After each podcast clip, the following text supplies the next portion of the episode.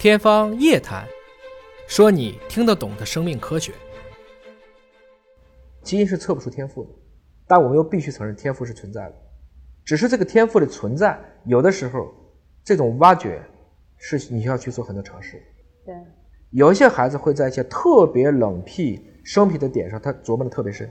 我相信我们身边有很多的孩子，他都会有一些特别奇思妙想，但是他那个领域呢，书上也没有，考试也不考。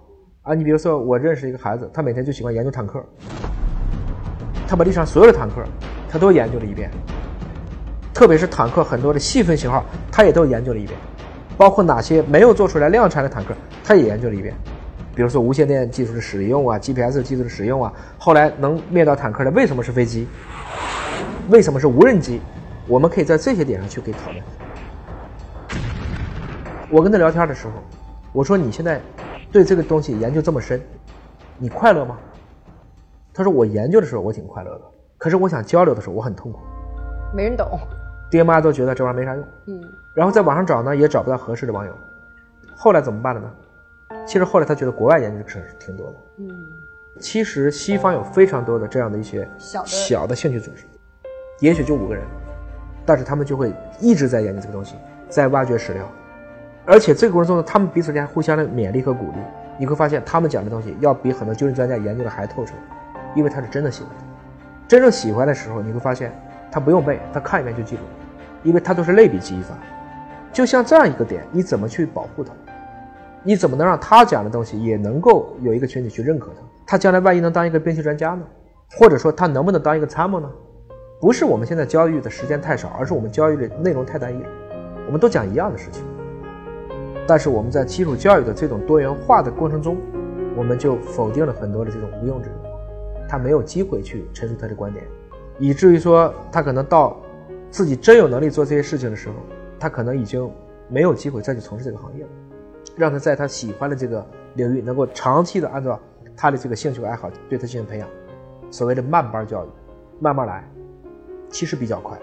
因为一旦他跨越了那个临界点，他就开始突飞猛进了。他挑战的是以前没有人看见的过的东西。如果大家都教一样的东西，你稍微一问啊，这个超纲了，咱们不学，那我们就会把他所有的无用之用的这种原初的兴趣都扼杀在了萌芽当中。等到长大的时候，你怎么没有创造力？你把他翅膀都掰了，你现在却说你怎么不飞呢？就是这个逻辑。嗯，能不能不定义什么是成功，而仅仅去研究他是不是在他的这个路上坚持时间够长？我去表扬这种坚持更长，让他在他自己的兴趣和爱好上持续的去走，而不是像打卡似的，书法六级就加五分，舞蹈八级就加七分，钢琴十级这种玩法，又变成了一种从规则到潜规则。实际上，这样的需求你是摁不住的，还是要通过改变一个宏观的评价体系，把指挥棒转过来，然后再把方法论能够教下去，我们才可能真正迎来这个时代的新一个。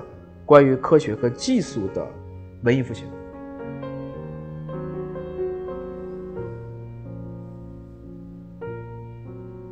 有一本书叫《创新的起源》，马特·里德利呢？那么他在这个书里面就写到了，什么时候一个国家就不创新了？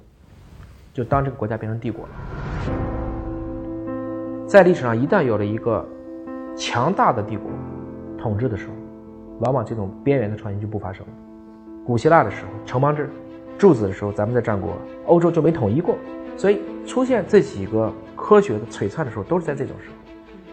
所以这也提示我们在下一步，我们应该如何去能够创造出更好的机制，让这些创新更好的去发生。因为最近的科学范式变了，现在是大科学工程，又可以有创新了。那这种创新，我们应该以什么样的机制去保证它？特别是我说的，不要成为权威，应该不断的具有自我更新和进化的一个状态。这是一个很关键。所以您刚刚提到了好多，就是创新嘛，它都打破前人的这些已经有的这些束缚，对吧？他敢想，他敢去提问，对吧？按理说从小学开始，甚至从幼儿园开始，其实就应该有这种思辨的思维方式。可能他们就需要有讨论，需要有辩论，而不是说那时候就给了一个固定的答案。如果我在你的小学时代，我把大家都已经按一个模子削成萝卜了，这个里面就长不出郁金香了，就这么简单。我们如何去提高教师的素质？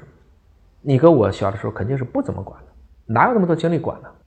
老师无外乎也会应试，但是基本上还是比较好糊弄的。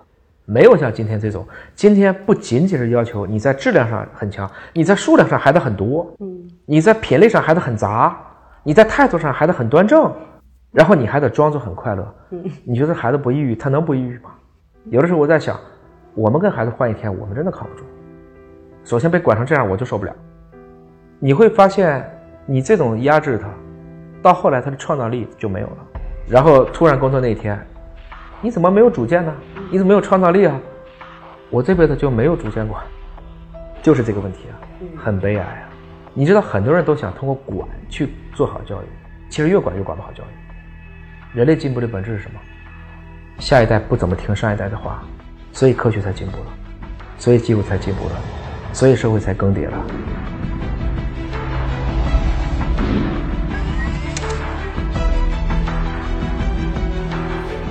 我们现在也鼓励更多的，比如说科学家、科研工作者、企业家，要能够更加近距离的去接触到他们。就比如以我举例，我现在可能给大学生讲课，我兴趣不是特别大，嗯，因为很多人已经有了自己的主见。大学生我更愿意是深度一点，人别太多。你们都很聪明，你们都有奇思妙想，我们一起来聊一聊。你提前做好准备，看好文献，不能仅仅带着一种。这种我就是过来聊个天儿，或者说混张合影、发个圈的这种态度，这个肯定没什么意义的。嗯，讲大课的时候，我宁愿去给更低龄的这部分孩子们去讲。嗯，如果对幼小的心灵能够产生一些对生命科学萌芽的种子，这我觉得是很必要。我们面临的是一个国际化的竞争，你怎么竞争？怎么在国际化上去竞争？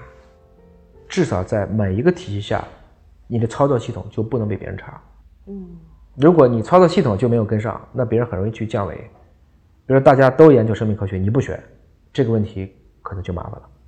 我们现在来看呢，我们讨论了很多的一些基本的常识，不管是医学的、生命科学的，包括一些心理学的，在我来看，这些课程其实可以更早一点，让孩子们去接触，而且很多都是常识。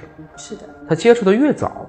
他后面就越容易形成框架性的、结构化的这种知识体系，有的时候呢，对全民素质提高呢，是会有着一个是零点一而被一百的这样的一个效果，都不是事半功倍这么简单的一个逻辑。对，中国人多呀，我觉得还是想那句话，贝索斯的：如果我们有一万亿人，我就有一千个爱因斯坦。换言之，中国这么多人，这么多优秀的工程师，我们什么时候能在这些工程师当中看到这么多优秀的科学家？科研工作者，就因为自己的兴趣和爱好而去纯粹的去做他们的科研，这才是我们呼唤的一种新型举国体制的这种创新的这种感觉。不仅仅都是做生意的创新，也有一个去琢磨一下生而为人的意义，在自然界当中去创新，在认知自然、解释自然、改造自然、利用自然、造福人类的路上，能往前去创新。我觉得这个很关键。